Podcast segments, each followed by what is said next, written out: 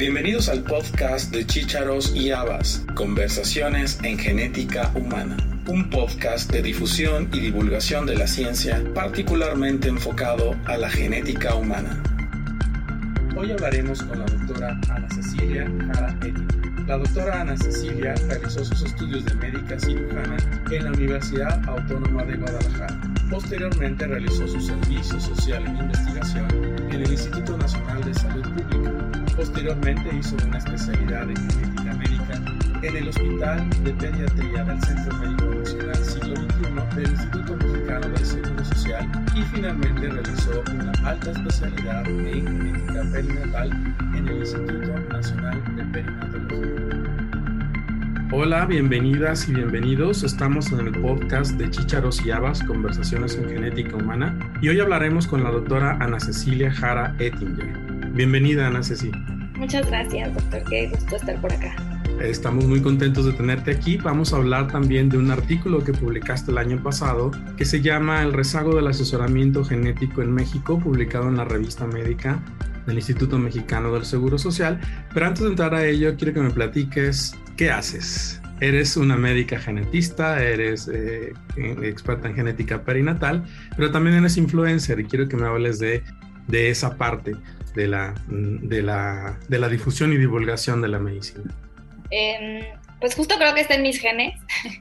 mis papás, mi mamá es arquitecta y también se ha dedicado mucho a divulgación y mi papá físico matemático y también hizo mucha divulgación de la ciencia. Y bueno, una vez que voy entrando a genética, em, pues creo que siempre me ha gustado poder compartir el conocimiento. Eh, y bueno, fue en la pandemia cuando justo me dio COVID, estuve encerrada las dos semanas y bajé TikTok y entonces fue que empecé como a, hacer contenido en salud. Pues justo en ese momento se, había mucha desinformación de COVID. También, pues yo siempre he sido de la idea de, de dar a conocer nuestra especialidad. Claro que desde el principio a mí también me dijeron, no hay plazas y no hay trabajo, y así, pero pues uno es optimista y dice, no, vamos a cambiar esto. Em, entonces, pues sí, desde que empecé a hacer contenido como que tenía las tres vertientes, dije, COVID va a jalar gente porque pues hay mucha desinformación. En genética, dije, no puedo dejar de lado mi genética, pues yo amo la genética y quiero que sepan que existe mi especialidad. Y ya otra parte lo hacía como, pues más, más divertido, más dinámico de, comedia como en medicina general y, y para estudiantes de medicina. Y pues ya a partir de ahí he ido creciendo, eh, y sigo haciendo contenido de, más o menos de las, bueno, COVID ya no tanto, eh, intento desmitificar cosas de genética. Es difícil porque creo que en la educación en genética pues estamos muy atrás, entonces explicarles lo que es un cromosoma, qué es el ADN, es como a veces no sabes ni por dónde empezar. Pero, mm, pero bueno, lo, importante es como dar visibilidad a la especialidad, a que existimos y creo que eso pues va teniendo un impacto y, esperemos que eventualmente pues vayan abriendo eh, más oportunidades de trabajo para los genetistas. Porque creo que la genética, o sea, la genética tiene un poder preventivo que, que no estamos todavía aplicando en México. Dentro de tu currículum estoy viendo que hiciste algunas estancias en investigación, que eso también es algo que te ha distinguido a lo largo de tu formación. Eh, estuviste en Israel y estuviste en Italia. En Israel trabajando con optogenética y en Italia estuviste trabajando con proteínas asociadas a longevidad. Platícanos, ¿cómo te fue en esas experiencias de intercambio? Estuvo, o sea, increíble. La verdad es que siempre, o sea, siempre he sido fan de buscar excusas para viajar, entonces eh, buscar becas pues era una gran motivación. Y em, en Italia justamente trabajamos con, bueno, era, es, un, es un laboratorio en Sassari, que eh, Sassari está en Sardinia, en una isla donde se supone que están las personas más longevas del mundo, entonces ahí pues lo que ellos estaban buscando eran proteínas asociadas a la longevidad. En realidad, yo qué hice, o sea, eran ahí muchísimos estudiantes de doctorado y así, a mí me enseñaron a hacer ELISAs y ahí como que ayudaba con las cosillas del laboratorio, eh, pero bueno, fue, pues fue, un, fue una experiencia, sabes que en medicina no tenemos mucha experiencia de laboratorio, entonces eso estuvo pues muy padre y también creo que lo que aportan mucho estas experiencias son las personas que conoces, o sea, estudiantes de medicina de todo el mundo, eh, entonces es, es muy padre poder compartir pues vivencias y conocimientos y demás. Y en Israel eh, fue de optogenética, eh, ese, ese, ese, fue mucho más, de hecho, al Israel había aplicado la primera vez también cuando fui a Italia. Italia era mi retache eh, y el primer año no me aceptaron en Israel. Ya el segundo año que tenía como la, experiencia, la, la, la experiencia del, del verano pasado, ya me aceptaron y eh, también era un programa de, de, ciencias. En este programa no era nada más de medicina, sino que habían estudiantes de, habían, eran cuatro rubros como física, química, biología, que yo estaba en el de biología y algún otro, pero no me acuerdo. Y también de todo el mundo fue increíble. Y lo de optogenética, mmm, lo que hacían era, primero les inyectaban a los ratoncitos un adenovirus eh, en el cerebro, era una, o sea, era una cirugía así, todo lo hacían los estudiantes de doctorado, pero literal desde la cirugía eh, era en el eh, ABPV, que es el atrio, una, una parte muy específica del cerebro, donde creo que normalmente es donde se haría, se liberaría, perdón, se liberaría la oxitocina, entonces metían un adenovirus este adenovirus es, em, se une a ciertos receptores, a los receptores que nos hacen que se libere oxitocina y entonces la manera en la que se activa el receptor es mediante luz, por eso es optogenética.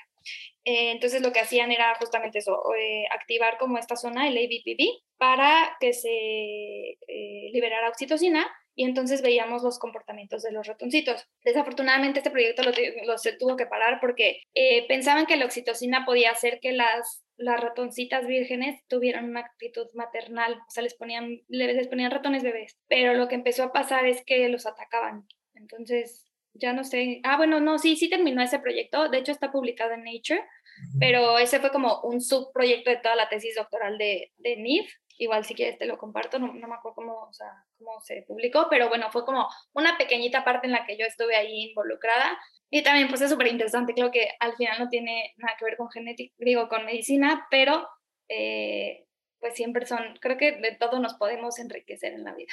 ¿Sería este, el ABPB, serían los circuitos de vasopresina? Ajá, sí. Ok, que están estimulados por la oxitocina. Ajá, sí. La autogenética sería, para quienes nos escuchan, la utilización de genes exógenos que permiten eh, codificar proteínas sensibles a la luz y de esta manera controlar eh, algunas funciones celulares, como en este caso sería la liberación de oxitocina. Y fíjate las casualidades de la vida. En Sardinia se desarrolló un proyecto muy grande sobre envejecimiento que se llama Sardinia, el SARDI NIA, el Instituto Nacional de Envejecimiento, en los años, por ahí de los 2000, no, a finales de los 90, como un proyecto secundario del proyecto de genoma humano, precisamente por las características epidemiológicas que tiene la isla. Quien, quien llevó ese proyecto fue el doctor Giuseppe Pila y en Estados Unidos David Schlesinger, con quien hice mi, mi estancia postdoctoral. Entonces conozco, ¡Ay, wow! Todo el mundo está conectado. Así es. Ese proyecto ha sido muy importante, muy interesante y de ahí han salido una cantidad muy grande de publicaciones que han permitido conocer los mecanismos genéticos del proceso de envejecimiento. Entonces, eh, incluso también en aquel entonces se trabajó con talla, con factores de predisposición a algunas enfermedades como es hipertensión, eh, también a espondilitis anquilosante y pues oh, wow. otra. Entonces, es un proyecto que ha dado muchos eh, trabajos y publicaciones.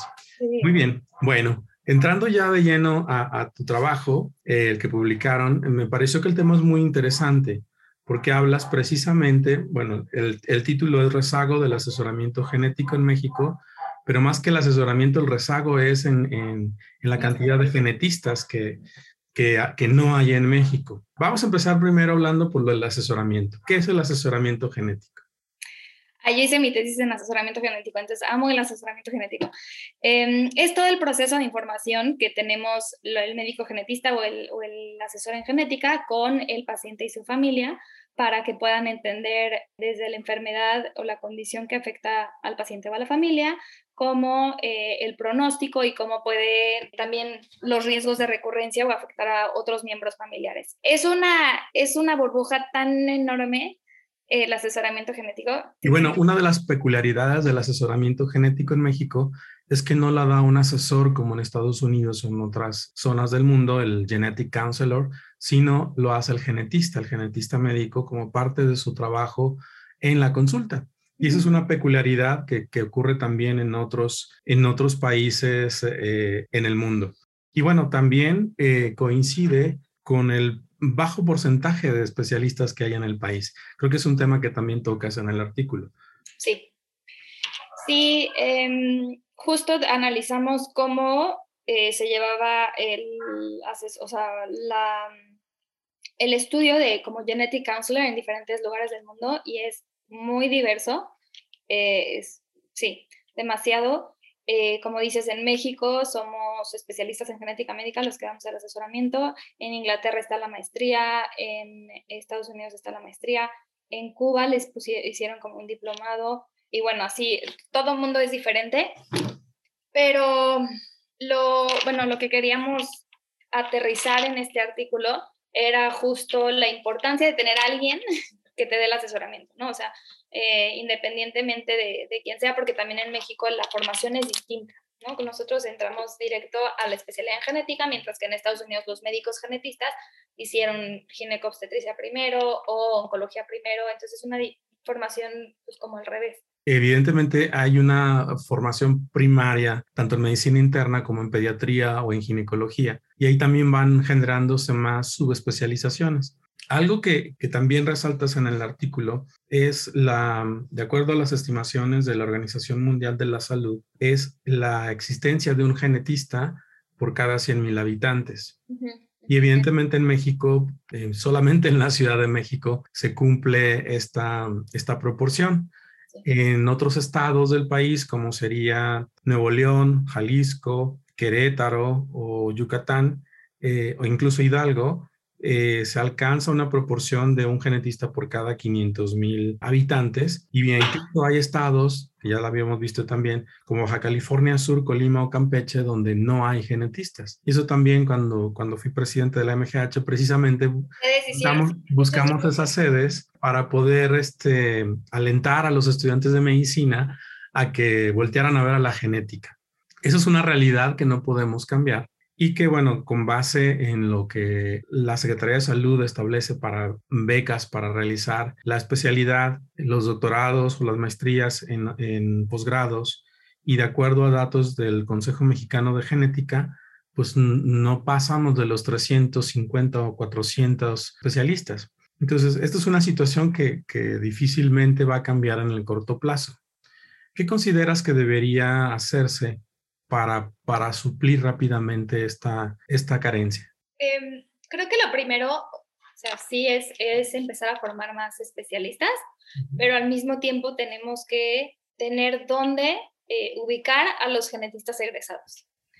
Y mm, ahí mucho del trabajo que, que, justo venimos haciendo, y ustedes también con la, con la asociación, es, eh, y con este podcast, es la difusión de la genética es el que se entienda para qué sirve un médico genetista, porque eso a su vez va a generar la demanda, va a aumentar la demanda de médicos genetistas, que si bien ahorita estamos en, o sea, faltan muchos, en sí los servicios, bueno, no, los servicios de salud pública sí están saturados, pero eh, en otros lados o en, en, medicina privada difícilmente se van a ver, se van a ver saturados cuando no se conoce como toda todo en lo que la genética nos puede aportar, ¿no? Desde este, prenatalmente, desde el planear el embarazo, desde cáncer, eh, o sea, son tantas las ramas en las que nos podemos beneficiar de una consulta de genética que creo que es lo que se tiene que, dar a conocer también para que ya las, a partir de la demanda, pues las clínicas también, ¿no? Cada, eh,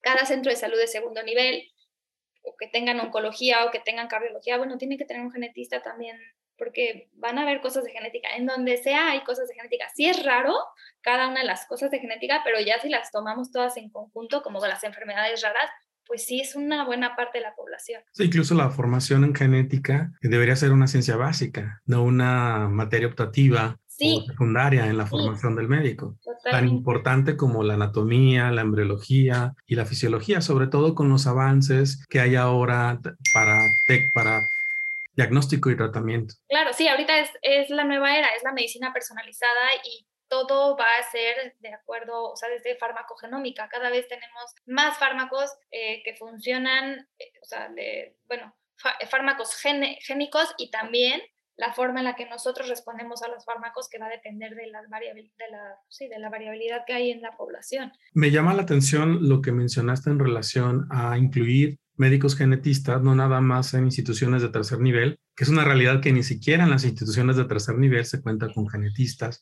al menos uno en cada uno de estos hospitales. Y la inclusión de genetistas dentro de segundo o incluso primer nivel dependiendo de la orientación que lleve. ¿Por qué consideras que no lo tenemos? Que no lo tenemos, justo, o sea, la visibilidad, el que no le hemos visto, pues sí, no, no se ha visto la utilidad de tener a los genetistas ahí. Y es lo que también mencionan muchos artículos en Estados Unidos, bueno, en, justo haciendo este artículo y en mi tesis que fue de asesoramiento genético, eh, me encontré varias tesis de eh, genetic counselors que lo que dicen es como que una clínica no se da cuenta de lo que necesita, de cuánto necesita un genetic counselor hasta que lo tiene. Y entonces es como, ¿cómo le estábamos haciendo antes sin ellos? E hiciste que me acordara de una anécdota que nos cuenta Jaime López de cómo consiguió trabajo en el hospital donde actualmente trabaja en Aguascalientes. Él llegó y se presentó con el director, más o menos, no me acuerdo la anécdota totalmente, y el director le dijo que no, que no necesitaba genetista. Entonces él, él le propuso que lo dejara, no sé, una semana o 10 días o una cantidad de tiempo para, para ver qué encontraba. Y efectivamente encontró pacientes con síndrome Down, con alteraciones cromosómicas, con alteraciones metabólicas y le demostró que efectivamente el hospital necesitaba un genetista. Y así fue como se quedó. Entonces creo que valdría la pena tomar en cuenta la, anécdota de Jaime para presentarse en algunos hospitales. También es importante considerar que no estamos hablando nada más de una deficiencia en el sistema de salud pública, sino también en el privado. ¿Cómo crees que debería actuarse para, para el sistema privado? El trabajar en equipos multidisciplinarios. Creo que en la medicina privada se ve mucho el, como que creemos que nos van a robar los pacientes, pero hay que verle la utilidad a trabajar en equipo y a lo mejor hacer eh, equipos de trabajo en donde los pacientes se puedan beneficiar de, de, especialistas de diferentes disciplinas porque no podemos ser todólogos, o sea, nadie puede ser todólogo. Sí, es lo mismo, que vean la, pues, las ventajas de tener un genetista en su equipo de trabajo, que creo que también se ve en los especialistas que salen de sedes, que tenían genetis, genetistas, es como que, ah, ya conocen un poco de la genética y dicen, ah, no, esto sí, no tengo idea. Pero cuando conoces muy poco de algo, pues crees que puedes con, con, eso. Claro, y también ir cambiando el paradigma de que el genetista solo ve lo que los demás no pudieron diagnosticar o, o lo, que, lo que parece raro y, y lo desdeñan con cierta, eh, en cierta forma. La genética tiene muchas funciones, tiene muchas áreas de, de interés y muchas subespecialidades como la citogenética, mencionaste la farmacogenética, el diagnóstico molecular, el tratamiento específico para algunas de estas enfermedades y también áreas de especialización como es medicina materno-fetal, como es cáncer y como son es, genética de poblaciones, entre, entre algunas que mencionamos, ¿no? Entonces, hay, hay muchísimas áreas en las cuales se puede trabajar dentro de la genética. No sé si estás familiarizada con un artículo que salió publicado en el año 2019, donde se hablaba precisamente del asesoramiento genético en México, pero fue realizado por un grupo en California, ¿sí? Lo publicaron en el, en el Molecular Genetics, exactamente un grupo de San Diego. Pero, bueno, independientemente de que no hay autores mexicanos, hay cosas interesantes en, el, en la publicación. Eh, sobre todo hay un cuadro en el cual establecen las barreras para los servicios de genética médica, las barreras asociadas con la educación, con los pacientes y con el asesoramiento genético. Vamos a, comentarlo y vamos, eh, me gustaría mucho también tener tu opinión. Ya hablamos un poquito en relación a los programas de asesoramiento genético en el cual precisamente los médicos se resisten a compartir o a trabajar en equipo, la falta de médicos genetistas dentro de un hospital que genera esa no necesidad del asesoramiento, también el que no haya este, oferta dificulta que se pueda contratar a un médico y el valorar el trabajo del médico genetista, como ya lo mencionamos. Entonces creo que en esa parte, eh, en relación a, las barreras profesionales, pues estamos de acuerdo con ello. No sé si quieres agregar algo más. Mm, ese artículo me pareció muy atinado, o sea, sí. Y, y, llama la atención que justo, ¿no? Es de, no hay, no hay, autor mexicano, pero pues le dieron a, analizar la problemática, sí, y, y sí, de repente es como que estamos topando con pared, o sea, como que sabemos qué es lo que tenemos que hacer, pero pues no sé, justamente no se abren las plazas, no hay como, solo que le hagamos como como este doctor de Aguascalientes que lleguemos y bueno, aquí me quedado un mes y sí, ¿no? Pero ya no se puede hacer eso tampoco, o sea, necesitas los permisos y necesitas mil cosas. Claro. Es complicado, también por eso mi actitud hacia esto ha sido un poco ir hacia los pacientes, o sea, si, si hay demanda de los pacientes, entonces a lo mejor ya las instituciones públicas empiezan a decir, ah, a lo mejor nos está pidiendo un genetista, ¿no? Eh, pero pues poco a poco. También es el siguiente punto, las barreras asociadas con la, con la idiosincrasia del paciente. Primero, que el paciente no tenga el conocimiento o, la, o el interés por, por acudir a una consulta de genética, el que haya barreras culturales que impidan llegar a un asesoramiento o eh, usos y costumbres que impidan el libre acceso a este tipo de, consulta que no sepan absolutamente nada de la enfermedad o que no quieran saber de la, de la especialidad y que estén buscando realmente curar sus síntomas y no atender un diagnóstico o una enfermedad, es decir, quíteme esto, pero no quiero saber más de, de, la enfermedad. Y también la falta de una cultura de medicina preventiva en general, no nada más hacia la genética, sino en general a la medicina no tenemos esa cultura de cuidado. Y finalmente, el, algo que vemos con mucha frecuencia, el sentimiento de culpa y el considerar que alguien este, es responsable de lo que está sucediendo. Y creo que esto es también un tema universal, no nada más para el país.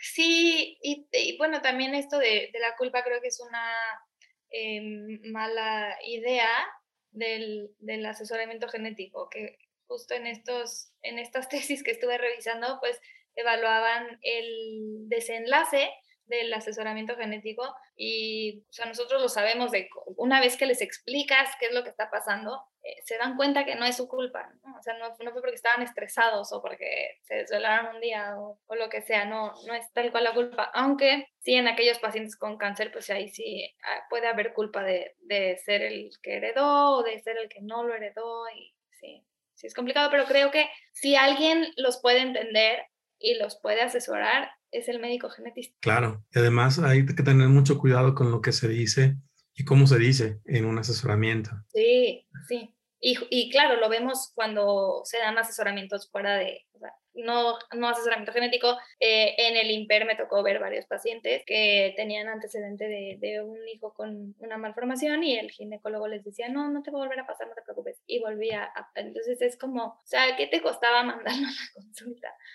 Nada más para estudiarlo. Y, o también lo que me ha tocado ver últimamente mucho es, pues tienen un aborto y entonces también les dicen, no, no pasa nada, no te hagas nada pero la pareja quiere tomar cartas en el asunto, la pareja quiere saber, eh, se quieren hacer un caretipo, o sea, la pareja quiere saber qué onda con ellos, si quieren eh, ir más allá, entonces no nos podemos nosotros cerrarles las puertas desde entrada, o sea, sí, claro, no está indicado a lo mejor estudiarlos por una pérdida, y la mayoría de los médicos les dicen, no, a partir de la segunda, pero el dolor que ellos están pasando en esta pérdida, o sea, no está tan fácil decirles, ah, sí, pues échate otro aborto, o sea, no, le están sufriendo, entonces, pues, o sea, creo que tenemos que ser más empáticos desde, desde ahí para poder referir a tiempo a los pacientes, aunque sepas que a lo mejor no, no cumple los criterios, pero nosotros le vamos a explicar, ¿no? Igual con cáncer, no, es que no tienes este, antecedentes de tu familia. A ver, déjame yo hacer la historia clínica, veo y le explico y entonces a lo mejor se queda más tranquilo. Y revisar el árbol genealógico. Exacto, sí, todo. Sí, igual el, el, dar riesgos genéticos a la ligera, ¿no? El 0%, el 100%. El 100%, el, sí.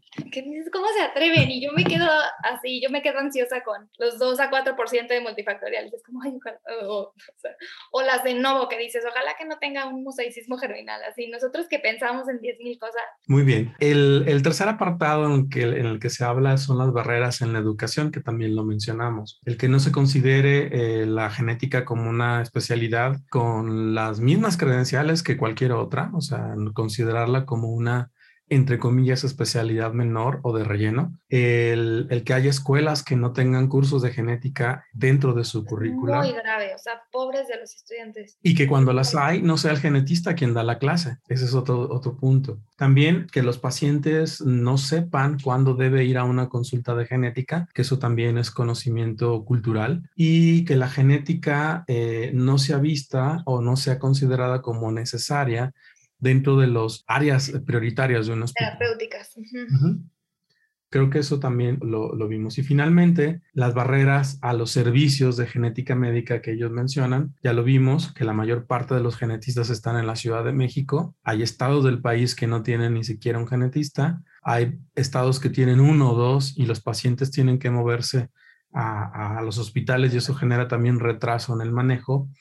Eh, también que algunas situaciones, pues hay pocos hospitales que ofrecen un diagnóstico como serían este, eh, algunas enfermedades metabólicas o no todos tienen un servicio de citogenética, eh, entre otros, que no haya eh, el suficiente cobertura de, la suficiente cobertura dentro de estos hospitales. No sé, no sé tú qué opinas, pero el o sea, han habido varios estudios de la costo-efectividad de los estudios de genética, creo que cada vez son más accesibles y el tener al paciente en la odisea diagnóstica, el tener al paciente trasladándose de, como dices, de una zona donde no hay genetista a la Ciudad de México, eh, yendo a diferentes especialistas cuando a lo mejor con un panel le podemos tener su diagnóstico específico. O sea, es que también se, tiene que ver todo eso y creo que ahorita no ven como genética como un diagnóstico, pronóstico, dicen no curan, entonces no tiene sentido, cuando al, final muchas respuestas están en la genética.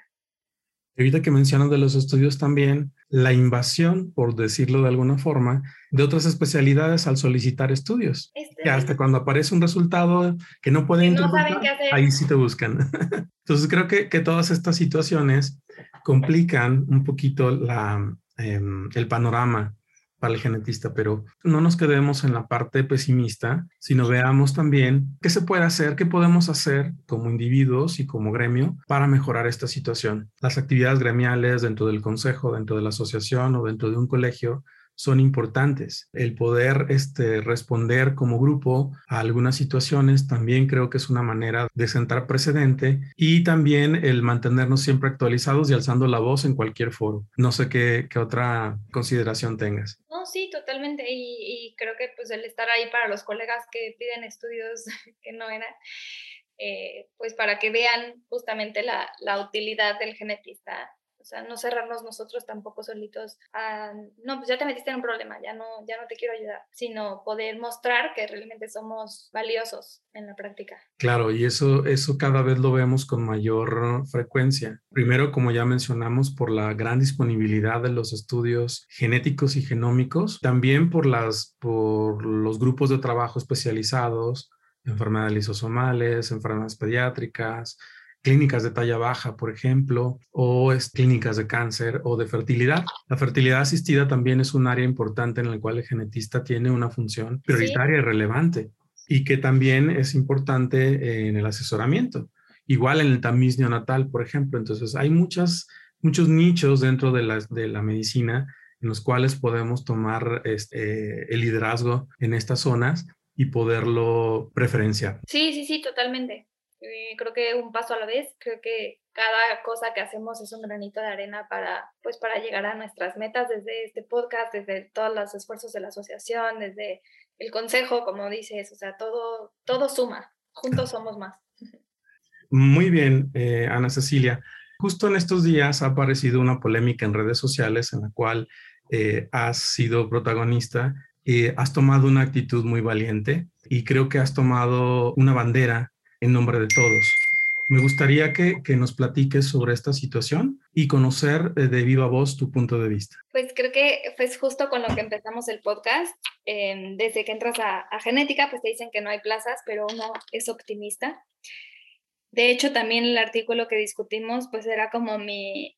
Yo quería llegar con ese artículo con al IMSS y a decirles, oigan, es que aquí está, aquí está, lo necesitamos, necesitamos abrir plazas de genética Em, sí, claro, lo mandé a varios lugares, pero no ha habido respuesta. Entonces, eh, claro que, pues al escuchar que no hay, que, que hay plazas especialistas, pero que los especialistas no se quieren ir, pues sí, dije, creo que es una eh, oportunidad, bueno, más bien, me sentí con la responsabilidad de alzar la voz, porque sé que, pues cuando tienes una voz, creo firmemente que no te puedes quedar callado cuando hay temas que, pues que te, revuelven.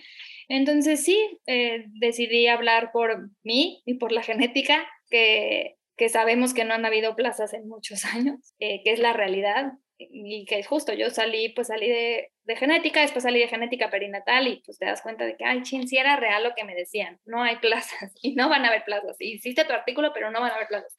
Y el escuchar que te dicen, no, si hay plazas y es que tú no te quieres ir, pues no, o sea, dije, voy a alzar la voz porque además sé que no solamente pasa en genética.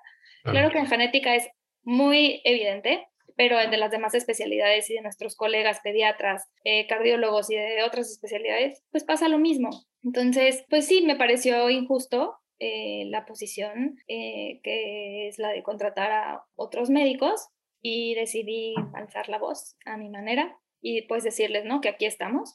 Afortunadamente ha habido muy buena respuesta. Hicimos un formulario de médicos especialistas y generales que están en espera de plaza, porque literal yo también estoy en bolsa de trabajo del INSA en espera de plaza y todo, así como todos estamos. Y ha habido muy buena respuesta, entonces ojalá que podamos llevar estos, pues a estos médicos a, a, las oficinas donde se necesite para que eh, pues se pueda, podamos luchar por tener un lugar de trabajo digno, con un sueldo digno y, que podamos también ayudar a la población. Claro que eh, dicen que no nos queremos ir a zonas rurales, pero tienes que ver los dos lados. Eh, no es tanto la zona rural, es el en qué condiciones nos van a mandar. Pues sí, esa es la polémica en la que he estado, pero pues eh, ha sido muy bonito porque el gremio médico, o sea, se ha unido, que es lo que, pues lo que esperábamos. Y, y es importante que no nos quedemos callados cuando algo no nos está apareciendo y cuando algo no está haciendo como pues lo que hemos vivido, ¿no? O sea, esto que te digo de las plazas. A lo mejor este ruido, bueno, ya hizo que la gente conociera la genética y de verdad, si buscan que hay plazas, o sea, van a ver que no hay. Y si hay, díganme porque yo me lanzo mañana. claro.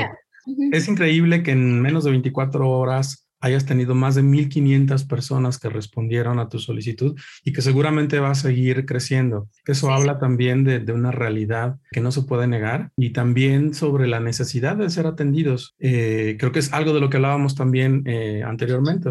el, trabajo en equipo o la actividad gremial también nos fortalece y creo que, que también pone la genética o cualquier otra especialidad dentro de la, del foco nacional, o sea, del, del interés nacional y de ver que, cómo se puede resolver esta problemática que seguramente no, no se va a responder en, en un año. Hemos visto, por ejemplo, cómo cada año aumentan las plazas para hacer una especialidad, pero no ocurre lo mismo con las contrataciones o ocurre en situaciones que no son equitativas. Sí, creo que eso también es parte del problema. Sí, definitivamente.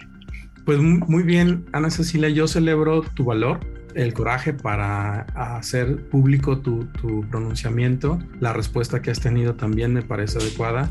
Te apoyamos como gremio y te, cobijamos. Muchas gracias y muchas gracias por, su apoyo desde, desde mis principios y desde mis inicios. Eh, sí, para mí pues, eh, significa mucho. Entonces, gracias. Pues muchas gracias, Ana Cecilia. Celebro mucho el, el que estés en el podcast estamos empezando y estamos entrevistando, conversando con, con, muchas personas, con diferentes perspectivas, con diferentes enfoques, con diferentes trayectorias y también con, con diferentes actitudes. Y creo que eso también es importante para dar a conocer lo que es la genética humana en general, como ya hemos visto y entrevistado a otras personas. Muchísimas gracias por tu tiempo. Este es un, este es un foro abierto y disponible para cuando lo necesites. Muchas gracias. Gracias, hasta luego.